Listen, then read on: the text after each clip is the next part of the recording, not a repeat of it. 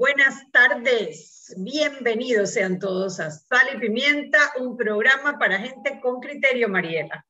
Esto está muy bueno. Ay, ay, ay. Y de aquí no me voy. Ay, qué feo. La Catrín lo hace muy bien, tiene buena voz. Me acabo muy buena voz.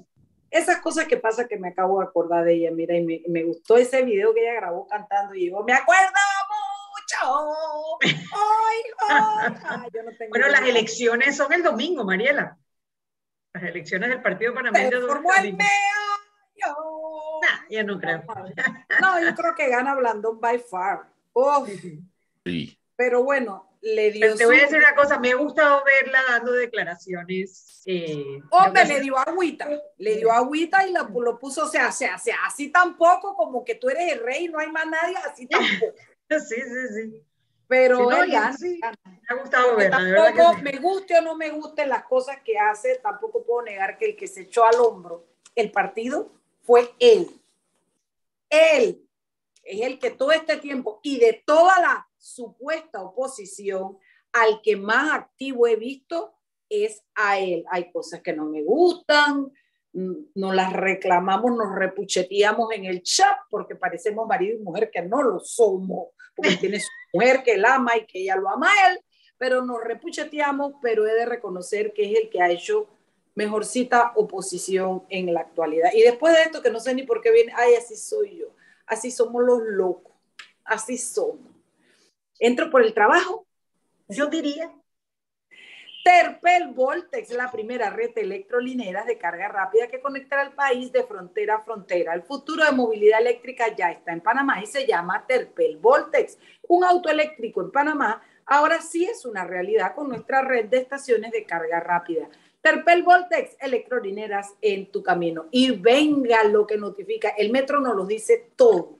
Esa gente pone sus pautas y mantiene informada a la ciudadanía y esa vaina funciona como reloj suizo. Aquí vamos, dice, ya empiezan las clases y el metro de Panamá te recuerda sumar para ir, hashtag juntos y seguros. Sigue las medidas de bioseguridad y eleva tu tren de vida en este año escolar. Hashtag cuidando, cuidándote nos cuidamos todos. Hashtag metrocultura, he dicho. Oye, yo veo una cabecita blanca, parece como un Q-tips. Un peque, un peque. Mira que lo extrañamos. ¿Cómo están? Ay, mi cielo, nosotros te hemos extrañado, papi, extrañado. La vida te arrastró durante todo este tiempo que no viniste, papi. Bueno, no me invitaron. Yo, yo no voy a los lugares cuando no me invitan. Mira, pero mira, como que necesitar invitación. Él tiene su cabeza blanca, pero él tiene su cutis de, joven. Así son los Ledesma también. Una vez hicimos una fiesta donde estaban como ocho de los hermanos Ledesma, mi papá y mis tíos sentados en una, en una escalerita, así todos juntos para la foto. Y dice un amigo mío, ese es el Guillermo Franco, que por ahí a veces escucha el programa, dice, míralos a todos, parecen una cajita de Q-tips. y con eso me quedé. Tú también pareces un cutie, papá. ¿Cómo estás, Dani Pichel? Bien, bien. Bien, un gusto verlas. Las leo todo el tiempo en las redes.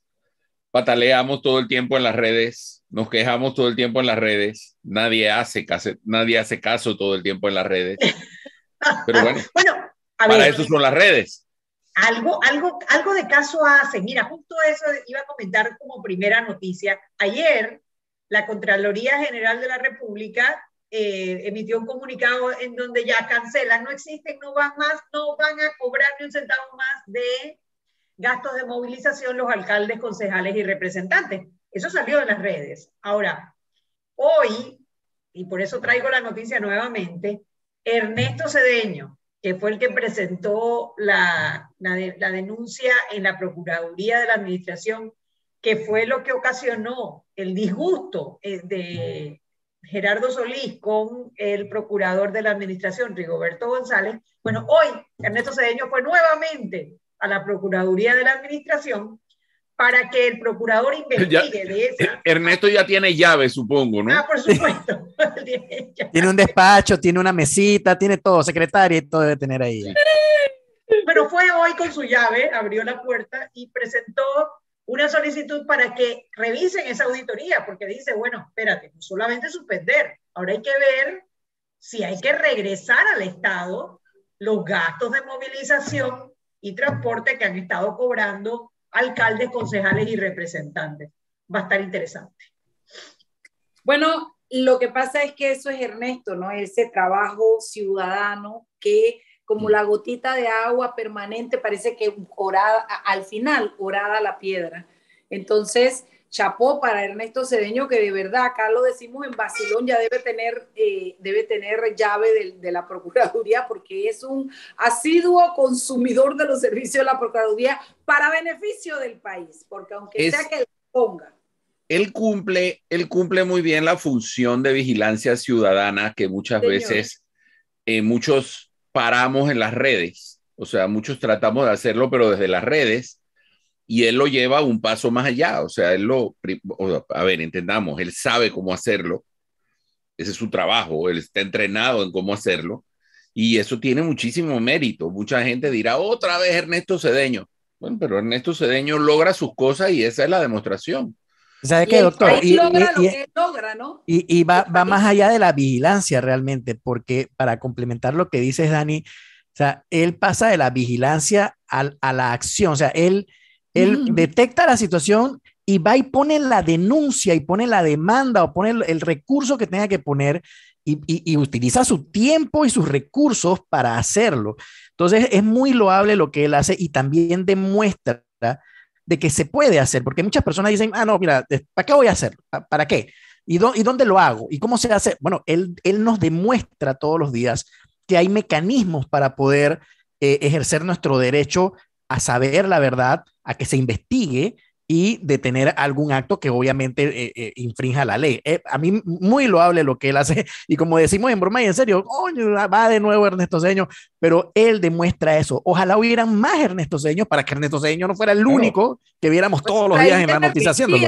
Es que saben que haciendo lo mismo también, lo cual... muchos caemos, muchos caemos en esta idea de decir, pero ¿para qué hacer todo esto si no va a servir de nada? Ernesto Cedeño nos está demostrando que a veces sí sirve. Así es. Y no solamente en esta ocasión, yo quisiera recordar que fue Ernesto Cedeño el que, el que presentó también la denuncia en su momento sobre el tema de las donaciones. Esa, eso sí fue una denuncia en la Corte Suprema de Justicia, una demanda de inconstitucionalidad sobre las donaciones de la Asamblea, y logró que los magistrados de la Corte, aquellos magistrados, y, no quisiera empezar a revelar la lista de aquellos magistrados fúnebres que ya salieron, funestos que ya salieron, fueron, eh, fallaron que era inconstitucional que la Asamblea hiciera donaciones. Esa fue una victoria de Ernesto Cedeño, que para mí fue una de las, bueno, si, si tuviéramos que hacer tres cosas buenas que hizo la Corte, esta sería una de las tres. No sé cuáles serían las otras dos, pero esta sería una de las tres. Porque tú eres muy exigente. Tres cosas, confórmate con una. También, sí, es verdad. Oye, uno le una, y ella se quiere agarrar la mano. Claro. un país como el que vivimos, con una tu canta victoria, mamá, yo estoy de acuerdo con Dani. Victoria, hicieron una buena, ok, perfecto, hicieron una buena. Hicieron un montón mala, eso ya lo sabíamos. Sí, eso es verdad. Ya, ya, las malas, qué triste, ¿no? Que ya las malas no son mi noticia. Exacto, ya, ya ni aceptamos que sean noticia. Ese es uno de los grandes problemas nuestros, que ya, ya nos hemos acostumbrado. A ver, todas las cosas que se hablan de lo que hace la Asamblea, ya nos hemos casi acostumbrado que eso va intrínseco a la Asamblea, que la Asamblea sea un desastre, que, que se roben la plata, que hagan lo que les dé la gana, que no, que no, que no resuelvan nada que, el único, que los dos que hablan ahí o los tres que hablan ahí son los mismos tres siempre que dicen algo que vale la pena y, y ya como que lo hemos aceptado y eso es parte de nuestro problema. Es parte de nuestro problema. Claro, que es que cuando uno pierde la esperanza que las cosas puedan cambiar, también pierdes el deseo de, de, para que las cosas cambien. Y por eso no podemos, digo, yo siento que, hay que celebrar las victorias por pequeñas que sean y pensar que, bueno, sí, o sea, eh, eh, la institucionalidad hay que forzarla también, presentando a través de las instituciones que deben cumplir su función la solicitud para que lo hagan, por lo menos para que no digan, oye, pero es que nadie me dijo, ¿no? No, no me enteré, no supe. No, y en parte es, lo que habla, es lo que hablábamos ayer, acerca de la, del, del, del, recurso que puso el señor alcalde, que yo explicaba, no, mi opinión era que se, lo utilizan es más que todo como para, para quitarnos el momentum de lo que estamos haciendo. Entonces, va muy ligado a lo que acabas de decir. O sea, son recursos que se utilizan y, tratan como que de coartarnos y de bajarnos el ánimo y de que lleguemos a la conclusión que hablaba Daniel hace un rato de, conchale, pero es que ¿Para qué voy a hacerlo si al final no va a pasar? ¿Para qué me voy a meter en eso si al final no va a prosperar? No, esa no debe ser la mentalidad. O sea, nosotros Debemos, debemos, insistir. Sí, es muy probable que la gran mayoría de las cosas no avancen, pero que una avance, como lo que sucedió ahorita con el tema de los gastos de movilización, nos podemos sentir satisfechos, pero tenemos que seguir insistiendo. Oye, y también les quiero decir algo, no cantemos victoria, pero por lo menos Nito dijo que estaba revisando a ver si aprobaba o no ratificaba, no, eso se llama sancionar la ley de la bonaga. Oye, mm. yo espero que lo haya dicho porque se da cuenta la atrocidad que se está cometiendo. Y ¿Cuál de todas esas es la ley de la bonaga? Oye, la, de la, la de Unachi. La de Unachi. No sé, Mariela, mí yo escuché la entrevista y te voy a decir que no me gustó el argumento con el que empezó con el que empezó, tú sabes, como que hay que respetar la democracia, tú sabes, ¿no? Eh, y al final digo, bueno, eso es mi decisión y eso lo van a ver no sé quién, y al final el presidente decide, no sé, ojalá. Yo espero que también vete la ley de los historiadores. Ah, también, sí, bueno, sí, sí, se sí. solicitó ahora el museo. Sí. Porque eso es una verdadera barbaridad. Barbaridad, barbaridad. Mira, yo que, no sé que la historia, a ver, yo digo que hay veces que el tercermundismo se convierte en una vocación. Y esa ley tiene, tiene vocación de tercermundismo. O sea, que nos gusta el maltrato, pues nuestra mala vida. Sí, sí, o sea, pero es que tú te pones a pensar y pretender que la historia de Panamá solo la estudian los panameños es, o sea, es una de las aberraciones más grandes que se le pueden ocurrir a uno.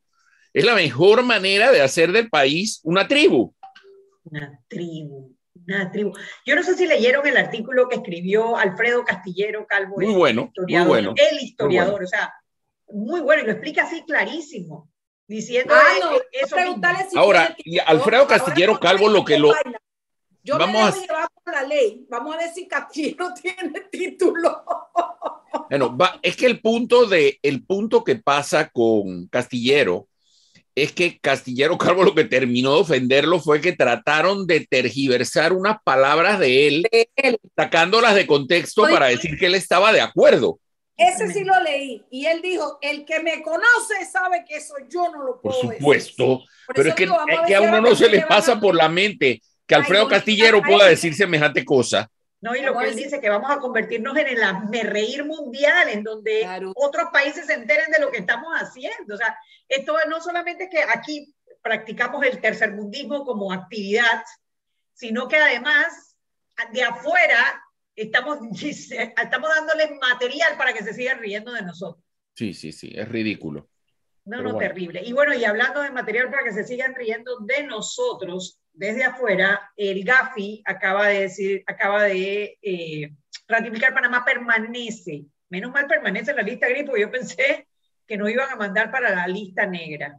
Tras una reunión plenaria dice que, bueno, sí, hicimos algunos avances, pero que seguimos teniendo los riesgos de lavado de capital, financiamiento del terrorismo y como parte de nuestro sector corporativo. Y hacen un llamado para que antes de junio del 22 se haga, se complete el plan de acción que dice que estamos atrasados. Mira, yo, yo siento que uno de los problemas que tenemos con esto es que los bancos, los, o sea, todo el mundo que tiene que ver con esto, los abogados, todo el mundo te dice, oye, pero hemos hecho leyes y leyes y leyes y leyes. Mientras no tengas presos, consecuencia de esas leyes. Así es. Así es, por gusto que tengas las leyes. Es más, quedas peor porque Gafi lo que siente es que me están tratando de agarrar de bobo. O sea, ponen la ley pero no cumplen nada, no castigan a nadie, eh, no estamos resolviendo absolutamente ningún problema.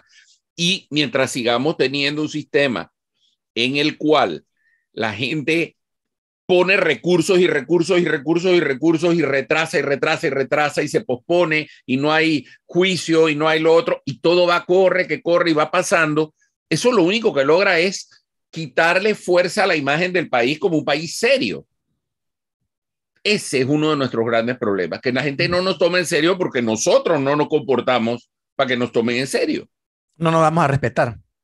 Claro, exactamente, no nos vamos a respetar. Pero bueno, son las 6 y 16, vámonos al cambio y al regreso vamos a entrar en el tema para el que invitamos a Dani Michel. Eh, vamos a hablar sobre los embarazos adolescentes. Eh, Perdón, infantiles. Ay, no. Ok. Fuerte. Sí. Okay. En este caso hay que hablar sobre un embarazo infantil. qué triste. Bueno, vámonos al cambio de regreso. Porque el adolescente comienza a los, a los 10 años. Ay, qué fuerte. Y a los 10 años todavía son bebés, todavía son unas niñas. Pero bueno, igual. Vámonos al cambio. De regreso más en Sal y Pimienta, programa para gente con criterio.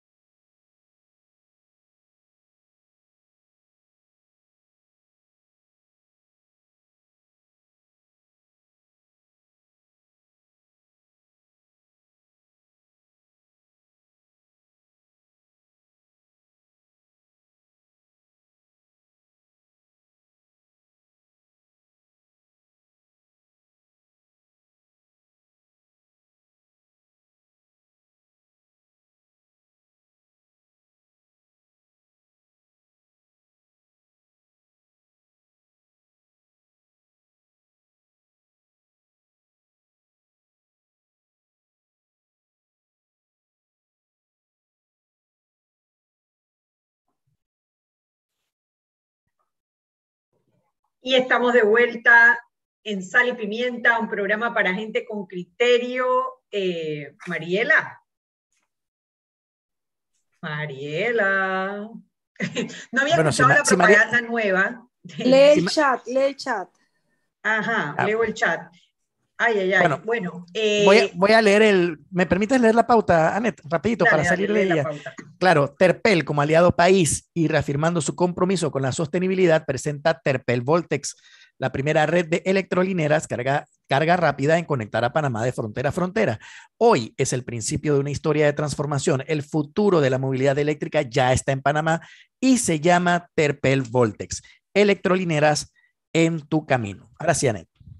Sí, no, que estaba escuchando la propaganda, dice, estamos a la, a, la víspera de una nueva victoria por la entrada a clases. no sé, me pasé, se me pasó como la victoria anterior en el tema de educación. No sé ustedes si, si recuerdan una victoria anterior. Hoy dijo algo Nito sobre la prueba PISA, pero yo no sé qué fue lo que dijo. ¿Será que no fue mejor que la vez pasada? Sería una muy buena noticia. No, creo, no sé o sea, yo sé que estamos mal, pero si estamos un poquito mejor que la prueba anterior, por lo menos, pero no creo. Sí, yo tampoco. No sería un Estábamos la prueba anterior para estar peor, casi no hay espacio. Éramos terceros de abajo para arriba.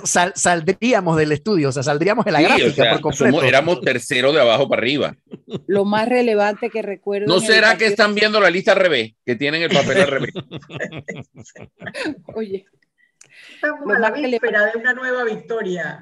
Lo más relevante que recuerdo en educación es que la ministra rapidito fue cerrando todas las escuelas e interrumpiendo las clases y hubo que presionar fuerte para que se dieran las clases virtuales. ¿Se acuerdan de eso? ¿Cómo no? ¿Cómo no? Sí, que, hubo toda una campaña, la educación no para, la educación no para. Sí, sí. Y bueno, y fuimos el país que más días de clase perdió durante la pandemia. Bueno, eso mañana, mañana se vence, el lunes se vence ese término porque todavía no hemos tenido clases presenciales, ¿no? Muchos niños van, llevan dos años sin, sin pisar una aula de clase. Sí, no, y las escuelas, y, en dos años no hubo tiempo para reparar las escuelas. 600 escuelas. Chuleta. Dani, vamos a hablar mejor de los embarazos infantiles, yo creo, porque si nos vamos por ahí, nos vamos a renegar todo el programa con el tema de la educación. No, lo que pasa, espera, lo que pasa, espera, exacto, era lo que te iba a decir. Lo que pasa es que estamos hablando del mismo problema, de dos aristas del mismo problema.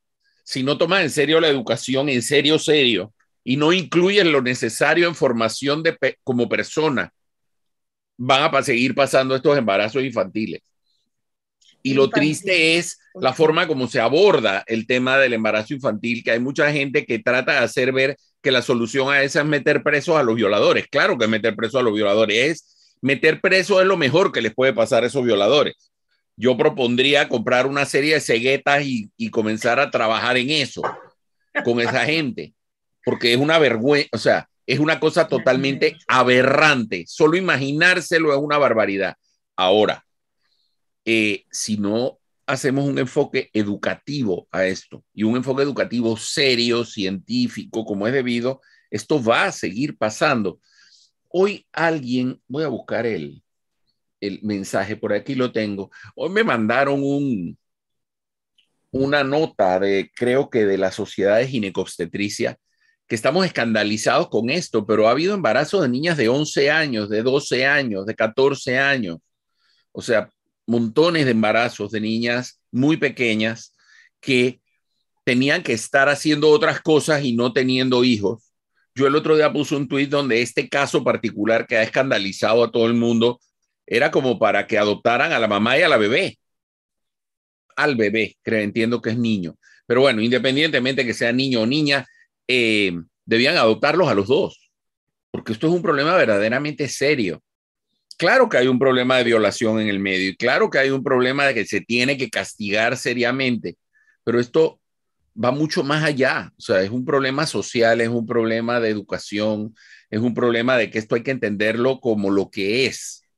O sea, aquí a la gente, a los niños no se les da la educación desde niños pequeños de cómo tienen que cuidarse y qué cosas tienen que evitar y cuáles son los signos de alarma de un, del abuso y que ellos tienen que denunciarlo, decírselo a sus papás y si no le hacen caso, decírselo a alguien más. O sea, todo eso es parte de la formación como persona. Ahora, una de las cosas que, que, debatía la gente en Twitter, que todos se volvieron automáticamente expertos en temas de embarazo adolescente, parte de la maravilla de Twitter, era que, eh, que en qué podía ayudar a una niña violada que tuviera educación sexual. bueno, lo que pasa es que cuando, lo que pasa es que cuando se da educación sexual, la gente cree que educación sexual es aprender a usar un condón o a poner un condón. Y eso no tiene nada que ver con la educación sexual. La educación sexual, mis hijos en la escuela tuvieron toda la formación, eso es una forma, lo que llaman una formación horizontal. Desde el primer grado a ellos les empiezan a enseñar, ustedes no pueden permitir que nadie les toque cierta parte de su cuerpo, ustedes tienen que denunciarlo, ustedes, y estamos hablando de niños de 5 o 6 años. A esos niños no les están explicando cómo se produce la ovulación y cómo se produce la fecundación, no, pero le están dando cuáles son señales de alarma. Y eso se da en primer grado, en segundo grado, en tercer grado, en cuarto grado, en quinto grado. Y constantemente ellos van recibiendo toda esa información de cómo cuidarse, cómo encontrar una, un signo de alarma, cómo denunciar un, un signo de alarma. todas esas cosas son educación sexual. La educación sexual no es enseñar cosas relacionadas solamente con el acto sexual de por sí. No, no tiene nada que ver. Esto es, y eh, por eso es que se llama educación integral en sexualidad, porque todo va junto. Que los niños tienen que entender que los cuerpos del niño y de la niña funcionan diferente y que hay ciertas cosas que ni los niños ni las niñas deben permitir. Y cuáles son los signos de alarma, qué es, o sea, yo recuerdo la, la, cuando yo estaba en la directiva de APLAFA que vimos algunos documentos eh, que se utilizan en otros países, donde, o sea, eran todo un curso que incluía cosas como cómo identificar un noviazgo saludable y cómo no, identificar un noviazgo no saludable. O sea, cuando hay signos de alarma, este es un signo de alarma que puede haber abuso de por medio, cómo manejar el tema en redes sociales, cómo manejar el tema en, medios electrónicos. Todo esto es educación en sexualidad, educación integral en sexualidad. Pero la gente tiene la idea de que esto es, ¿cómo vas a agarrar a un niño de 8 años y darle una, una charla sobre cómo poner un condón en un guineo? No, eso no, eso no se hace en un niño de 8 años. No, no, no, claro que no. Eso no se hace ahí. Pero a un niño de 8 años se le puede explicar dónde no te deben tocar, que nunca debes permitir que te hagan, qué cosas son peligrosas, y eso no te lo puede hacer ni tu papá, ni tu mamá, ni tu hermano, ni tu hermana, ni tu tío. Entonces, esa es la educación que hay que dar. Pero si tú le hablas de eso a este montón de, de, puritanos ridículos, que son los que están manejando este tema, o sea, no vas a ningún lado. Y después manejan el concepto este de la patria potestad como les da la gana, porque la patria potestad hace que para enseñarle a un adolescente cómo se usa un condón, tiene que tener autorización de los papás. Pero si la mamá dice que esa niña se tiene que hacer un aborto, entonces la, patria potestad tiene un límite. Por favor. Claro. Muy, conveniente.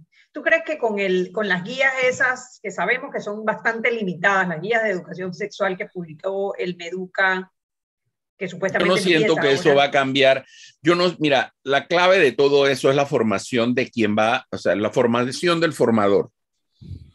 Y creo que ahí es donde nos quedamos cortos, porque la forma como fueron manejadas todas esas guías para mí es un gran misterio.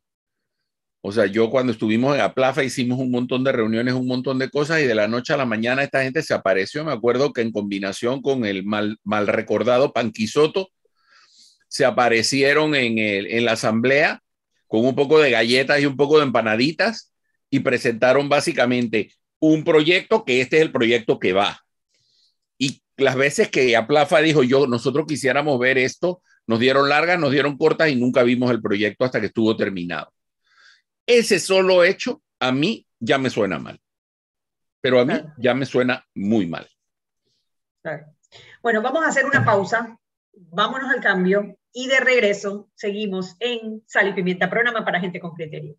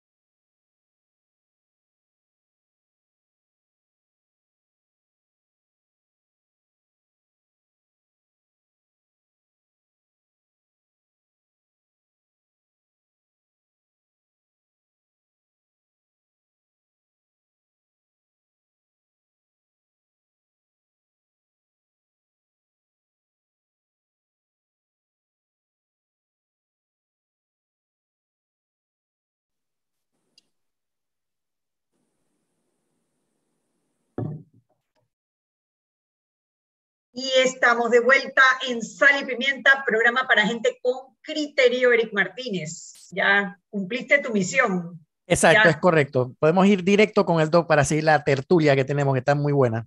La verdad que sí. yo tengo, bueno, imagínate, con el tema este de la niña de, de la niña embarazada, tú mencionaste algo de adoptarlos, adoptarlos a ambos como madre e hijo, o adoptarlos como hermanos, o sea, es que estamos hablando de una niña de 8 años que no tiene, no tiene la madurez mental para poder saber que el destino de, ese, de esa criatura depende de sus decisiones.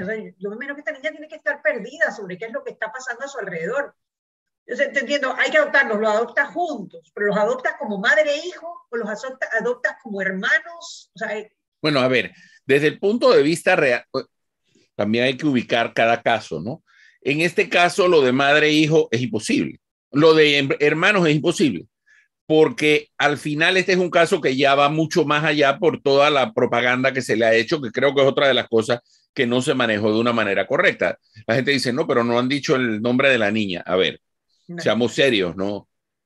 O sea, esto ha estado en todos los periódicos, tanto locales como muchos afuera, seguramente, porque es un caso, una aberración una niña de 8 años que la han obligado a tener un hijo, porque al final la noticia no es que una niña de 8 años tenga un hijo, es que la obligara al sistema.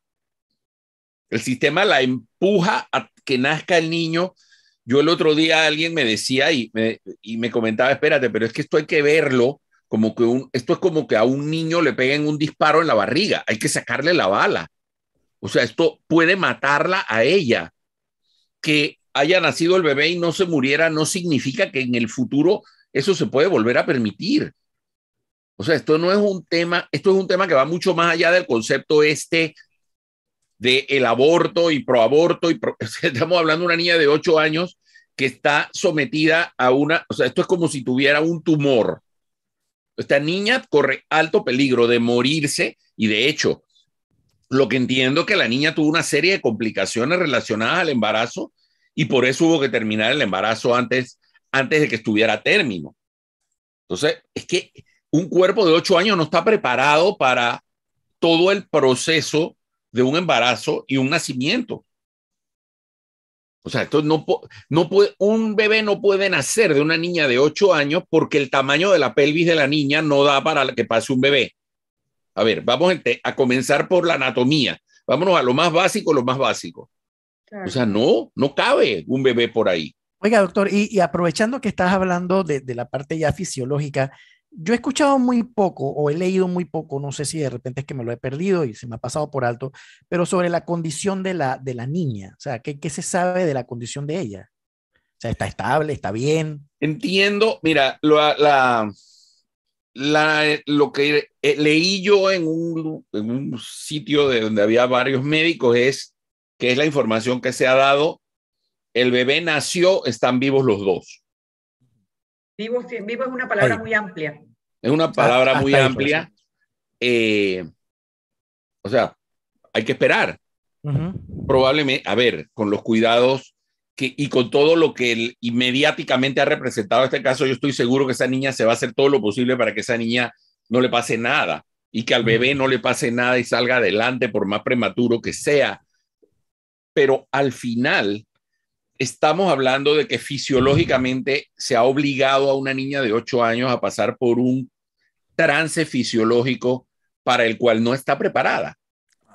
Ni física ni mentalmente. Y, o sea, ya lo mental, vamos con lo mental y socialmente, porque volvemos, o sea, esa niña, ¿qué va a hacer? Cuando esa niña tenga 16 años, tiene un hijo en tercer grado. Sí, de su edad cuando quedó embarazada, de ocho años. A ver, ¿qué es esto? No, no, no, no, es, es surreal. Ah, hoy un grupo de abogadas presentó una denuncia sobre, eh, contra la vida, la integridad de la criatura, eh, por la responsabilidad que puede haber con las personas que no llevaron a la niña a tiempo para que se sometiera a un aborto como indica la ley, porque la ley en Panamá Panamá el, aborto es ilegal. Anet, ¿me dejas decir algo al respecto, amor? Diga, claro, venga. Eh, es que yo creo que el enfoque que debiéramos dar y es entender que los funcionarios públicos pueden hacer solo lo que la ley les permite. este era un caso que se salía de cualquier estándar.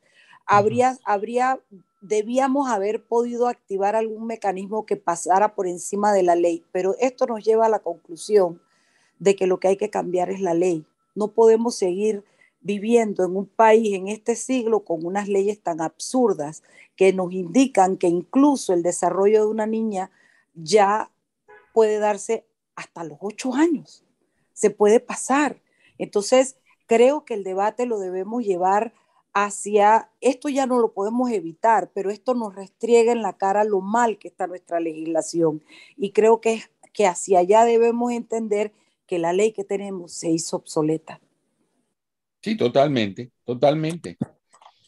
Totalmente. Y eso es algo que se viene viendo desde hace, desde, desde ya hace cierto tiempo, que la edad del desarrollo desde el punto de vista fisiológico comienza antes, pero eso no significa que, eh, que una niña de 8 años pueda quedar embarazada y pueda sacar adelante un embarazo y que un a términos y problemas. y que un sistema de un país no pueda tomar una decisión de ayudarla por miedo de un funcionario a quedar preso y hacer lo que dice la, no hacer lo que dice la ley. Sí, no, y por otro lado, espera, estamos hablando otra vez y vuelve la, la famosa, el famoso cliché de que, espérate, estamos hablando del país, del centro financiero más grande de Centroamérica y de los rascacielos y de los Trump Towers y de todas estas cosas y de las islas maravillosas en, nuestro, en el medio de nuestra bahía. Y, y ese mismo país es el país que tiene unas leyes que permiten que ocurra semejante barbaridad. Es un sistema totalmente inhumano y la palabra que a mí se me encaja en la cabeza es despreciable. O sea, a mí me parece que es algo terrible. Yo no sé esa ley de dónde proviene, pero de donde provenga está mal. Y lo malo es que hay un montón de gente con influencia y con contactos y que se la han arreglado desde el año 2008 en que empezamos a hablar de este tema ya formalmente para atrasarlo una vez y atrasarlo otra vez y atrasarlo otra vez, simple y sencillamente para cumplirse un poco de taras socioreligiosas que ellos están manejando porque esto no es un tema religioso tampoco al 100%. Estos son una serie de taras socioreligiosas que esta gente saca a relucir cada vez que quiere. Entonces, no podemos, no podemos. Y no es un tema de creer o no creer y ser ateo o ser católico o ser protestante. No, hay cosas que no pueden ser. Y esto es un tema social. Lo esto que quedó no es claro es que la legislación que tenemos no protege a una parte vulnerable que son los niños. Como dijo Daniel al principio del, del programa, ya ni siquiera se trata de adolescentes. Cambiemos nuestro vocabulario la legislación que tenemos no protege a los vulnerables que son los niños, no los protege no solo en este caso del embarazo, no los protege en muchas otras cosas mientras todo el sistema está detenido esperando que nos podamos poner de acuerdo calle arriba y calle abajo, cuando realmente la ley debiera desarrollarse de manera paralela y autónoma sin tener que pensar quién es aborto, quién es pro aborto, quién es no, sino simplemente caminar de la mano con los tiempos que se caminan y la realidad que se nos estrella en la cara, como la de que una niña de 8 años puede quedar encinta y que hoy día es mamá. Sí, espérate, producto de una violación dentro de su entorno familiar.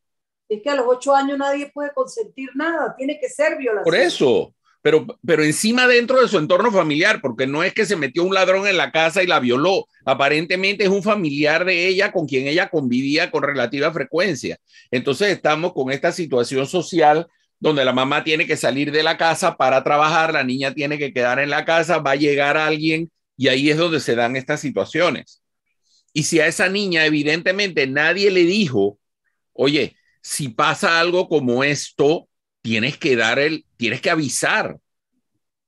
Porque yo no me puedo imaginar que esa niña le haya dicho a alguien que le estaban, que estaban abusando de ella, porque no creo que fuera una vez que abusaron de ella. Según lo que entiendo, esto comenzó cuando la niña tenía cinco años. Entonces, a ver, ¿qué está pasando? No, entonces lo quieren resolver y dicen, no, pero el tipo ya está preso. Pero, pero, es que el tipo no es un tema de que el tipo esté preso. Es que aquí hay que hacer algo para que esto no pase. Esto no se arregla metiendo presa a la gente. Esto se arregla que no pase. Legislando bien. Claro, legislando bien. No sé, yo, yo, sí, yo te entiendo. Nuestra legislación puede estar anticuada porque no se le practicó el aborto. Ahora, el aborto es legal. En caso de violación, es evidente que es violación se jugaron con las fechas, se pasó el tiempo. O sea, yo creo que esto va más allá de la legislación. Esto, esto, o sea, yo, yo siento que esto no lo va a resolver una ley. O sea, lo que pasa es que esa ley tiene que ser una ley, eso tiene que ser una ley comprensiva que incluya muchos elementos que son los que al final van a acabar previniendo esto. Yo a veces siento que todo, precisamente con lo que hablábamos del GAFI hoy, eh, todo lo queremos resolver a punta de ley. Yo creo que esto es mucho más profundo que una ley. Pero es que es la ley y la educación, esas son dos cosas que tienen que ser una combinación. Pasa, Lo que pasa es que la ley te da los parámetros, si tú le das a un funcionario la posibilidad, te da los parámetros de poder tomar decisiones en casos que se salen de lo normal.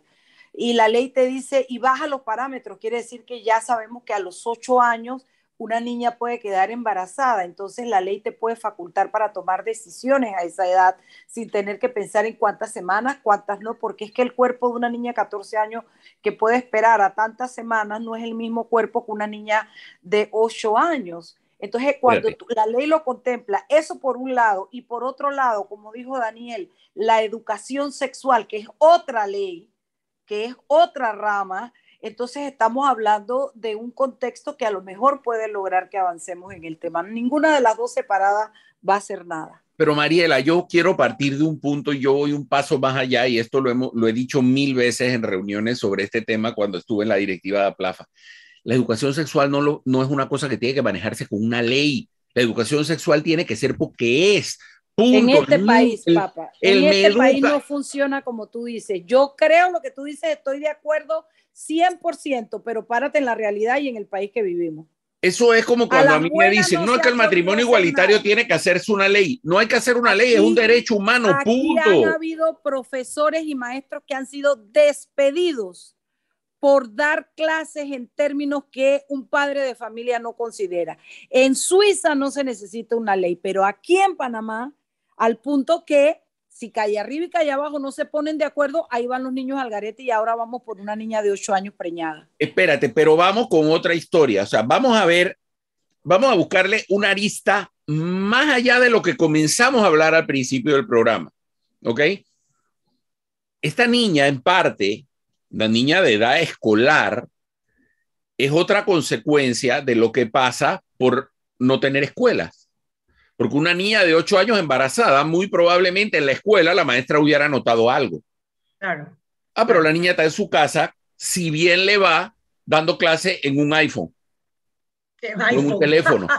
No, pero es que, espera, a ti te sorprendería, Net, pero yo doy clase en la Universidad de Panamá. La Universidad de Panamá es una universidad que yo cada día la quiero más y le soy con toda honestidad, porque la Universidad de Panamá es una nivelador, un, es un nivelador social tremendo. Yo tengo, nosotros estamos dando clases virtuales desde hace dos años y ponemos los exámenes virtuales. Yo tengo estudiantes que hacen sus exámenes parciales y sus exámenes finales en un celular, porque no tienen computadora y no tienen iPad. Entonces, por eso les digo, a lo mejor esa niña está dando clase en un teléfono celular, si acaso. Pero al no tener la, una educación presencial, se pierde la posibilidad que, eh, que la maestra o sus compañeras se den cuenta que está pasando algo raro con esa niña. Ella es otra víctima de la dichosa falta de responsabilidad del sistema educativo panameño que se ha mantenido cerrado dos años. O sea, ¿cuánto nos va a costar a nosotros recuperar dos años de educación? Porque si nosotros fuéramos Finlandia o Corea, que estamos en los tres primeros, pero en el orden normal, entonces eso, a lo mejor esos países, ok, tienes dos años la escuela cerrada y tienes herramientas para tratar de arreglarla. Pero ¿qué va a pasar con nosotros que estamos en el fondo del fondo? Como puse yo en un artículo al principio de la pandemia, lo único bueno de la prueba PISA nuestra es que no podemos bajar mucho. No, no podemos empeorar mucho. Y que seguramente los países que estaban peor que, ellos, que nosotros seguirán peor que nosotros. Exacto. Entonces, estamos hablando de que esto de esta niña acaba de pasar, no pasó en una ciudad, en, una, en un país del África subsahariana, que es donde uno pensaría que eso puede pasar. No, pasó en el medio de, de América Central, en el país del canal. En el país de los racacieros. 6 y 47, vámonos al cambio. Y al regreso, Daniel va a decir quién paga la cuenta. Vámonos al cambio.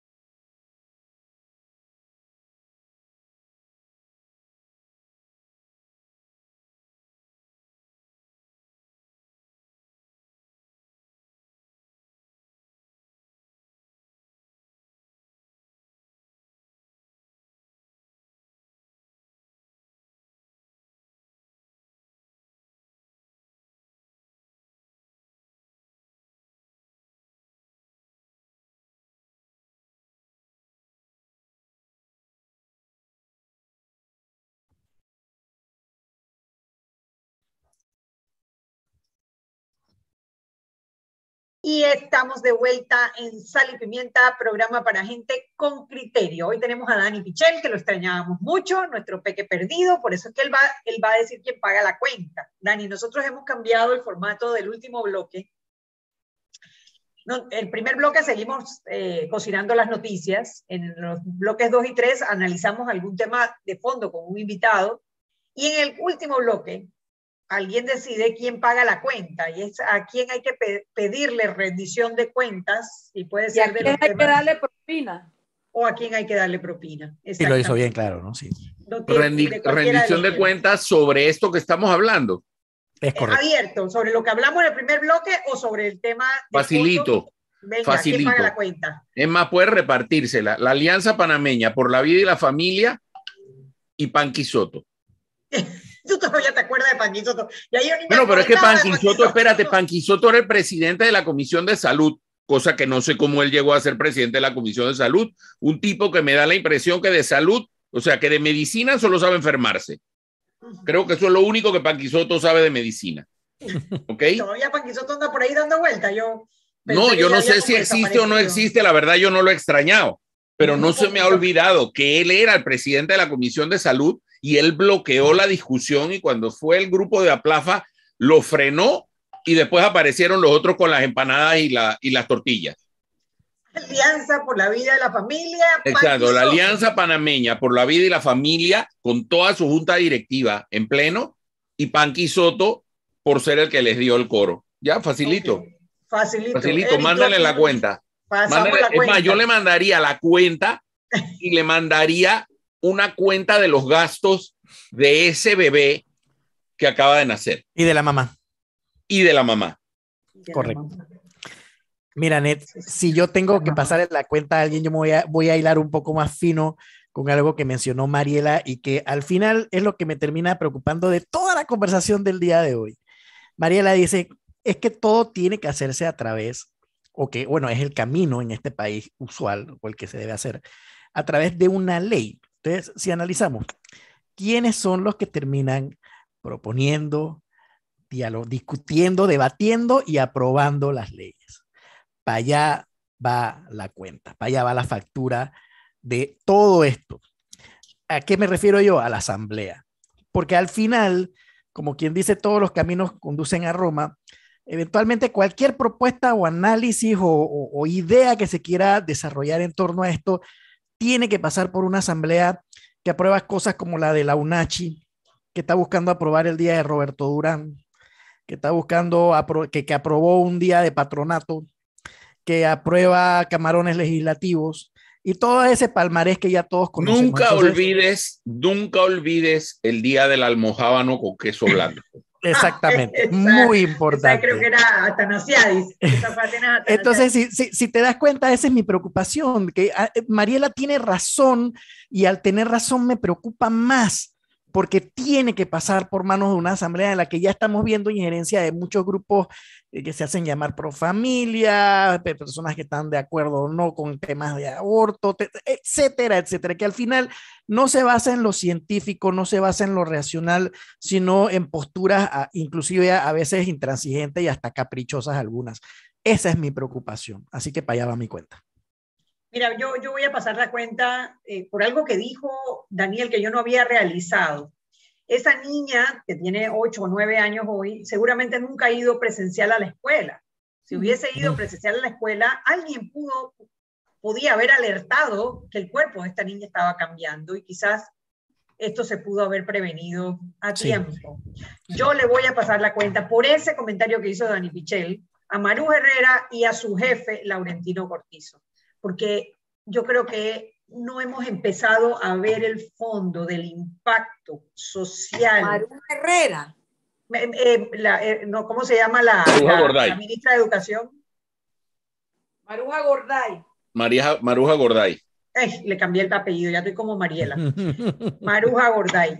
Porque todavía no hemos llegado a ver el fondo del impacto que ha tenido social en Panamá el cierre de dos años eh, de escuela presencial, que se pudo haber evitado. O sea, había que cerrar los primeros meses, eso es sin duda, pero ha habido un montón de tiempo en el que se debió, vieron haber tomado medidas y no se tomaron. Y este es un caso también consecuencia de ese cierre, de ese cierre de las escuelas. Increíble. Me imagino que es el uno de, de muchos otros que nos oh, iremos enterando poco a poco por una decisión tan desatinada y tan cobarde de haber permitido dos años de cierre escolar. ¿Cuántas aristas, no? ¿Cuántas aristas tiene esto? Increíble. Y por las personas que eh, de alguna manera, porque yo sí creo que hubo mano criminal aquí, yo sí creo que esa denuncia que han presentado debería encontrar con la persona responsable que permitió que esa niña pasara el término de un aborto seguro eh, aclarando que yo, yo, Mariela y yo hemos tenido esta discusión muchísimas veces. Yo, yo, yo soy provida en cuanto a que yo creo que la vida genera el momento de la fecundación, pero creo que la penalización del aborto no salva una sola vida. Es más, pone en peligro a las madres. Y la mujer que lo decide lo va a hacer y lo va a hacer en el peor de las circunstancias. Tú sabes qué es lo que yo veo aquí, es que aquí ni siquiera se trata de si esto es provida o no provida. Es que esto es tan aberrante que no, lo debiera no, tiene, estar Tiene palabras. esto, no, esto no puede ser que pase por el tamiz de quién cree y no cree en el aborto ni de la discusión que tenemos. Es aberrante. Estas aberraciones no pueden pasar. y, y definitivamente nuestra sociedad está corrupta a ese nivel, corroída a ese nivel y tenemos que prepararnos como sociedad para enfrentar estas aberraciones que evidentemente sí, sí se dan. Sí se dan. Así es. Totalmente de acuerdo, no deben ocurrir de ninguna manera. Y, el, y, y es, y es, una, es una cadena de problemas que van, que van apareciendo uno detrás del otro y que pasa el tiempo y desafortunadamente nadie toma medidas reales para tratar de arreglarlos. Eh, yo no sé si ustedes leyeron el knockout que hizo Flor de Flor Mirachi del, del ginecólogo, este, el doctor Rueda. Sí, muy bueno. A mí me pareció genial. O sea, ese hombre tiene los criterios clarísimos, clarísimos. O sea, hay cosas que sencillamente no pueden ser. Y el caso de esta niña no puede ser. Punto. Ese, ese bebé es producto de todo lo malo del sistema. Todo lo malo del sistema. Está representado desafortunadamente en ese pobre bebé. Y bueno, y una de las cosas que a mí más me entristece es que, bueno, ya pasó, ocurrió, nació el bebé, seguramente un bebé que va a tener muchas necesidades, sobre todo durante los primeros meses de su vida, y una niña que seguramente no entiende qué es lo que está pasando. ¿Qué va a hacer el Estado con esas dos criaturas? Porque la responsabilidad de haber llevado esto a término eh, ahora recae triplemente en, un Estado que tendría que proveer a ambos de un ambiente seguro para desarrollarse y de todas las, bueno, todos los el dinero, las medicinas, el apoyo, el cariño que van a necesitar para tratar de, de alguna manera, sanar, diría yo. Eso sin tomar, eso si no queremos meter en la fórmula que el principal determinante del desarrollo psicológico de una persona es probablemente su alimentación desde que está dentro del, del vientre de su mamá. Ay, señor. Entonces, proyectemos a lo que va a estar pasando y por ahí tienen uno de los ejemplos, o sea, las, madres adolescentes frecuentemente, sus hijos también son madres, sus hijas también son madres adolescentes. O sea, que las madres infantiles, sus hijos podrían llegar a ser. Pudieran llegar a ser otra madre infantil. No sé, es, es terrible. Por donde lo miremos, esto es una, una desgracia en todo el sentido de la palabra. Ay, hombre, yo espero, Daniel, que la próxima vez que te invitemos sea para un tema más agradable, de verdad. Sí, sí, ojalá, ojalá me puedan hablar de algo, no sé, a lo mejor de que, de que Rusia bombardea eh, centrales nucleares en Ucrania. Ay, qué horror. No, no, por favor. Es que, es que uno se pone a pensar y el mundo se volvió loco. Mi artículo de la semana pasada se titulaba Todo mal. Todo y mal. Yo creo que, buenísimo, buenísimo. Y yo creo que estamos viviendo un mundo que solo se puede llamar así, todo mal. Todo mal, todo mal. Mi, caricatura, mi caricatura favorita es Mafalda. Y Mafalda tiene la famosa caricatura de que le dice al mundo, párate que me quiero bajar. Sí, paren el mundo que me quiero bajar. Esa frase es maravillosa de Mafalda. Y estamos en esa fase. Así mismo. Gracias, Daniel, por acompañarnos. No, gracias, a ustedes por la invitación. No se olviden de mí. No te pierdas por tanto tiempo. Y a ustedes, bueno, que pasen. Si ustedes me invitan, yo vengo. y el otro, que como que necesita la invitación. ese, es, es, la manipulación. Ven cuando eso, te eso, eso, eso, Él cree que se nos olvidó que se comió la, la, la tarjeta, ¿te acuerdas de los viáticos que iba a una manifestación? Tres dólares. reporte, él cree que se nos olvidó. Tres dólares de los viáticos. Tres dólares le dimos para la tarjeta y se volteó. Fuimos acusados falsamente. Chao. Nos vemos el lunes, que descansen. Hasta luego, cuídense. Bye. Chao.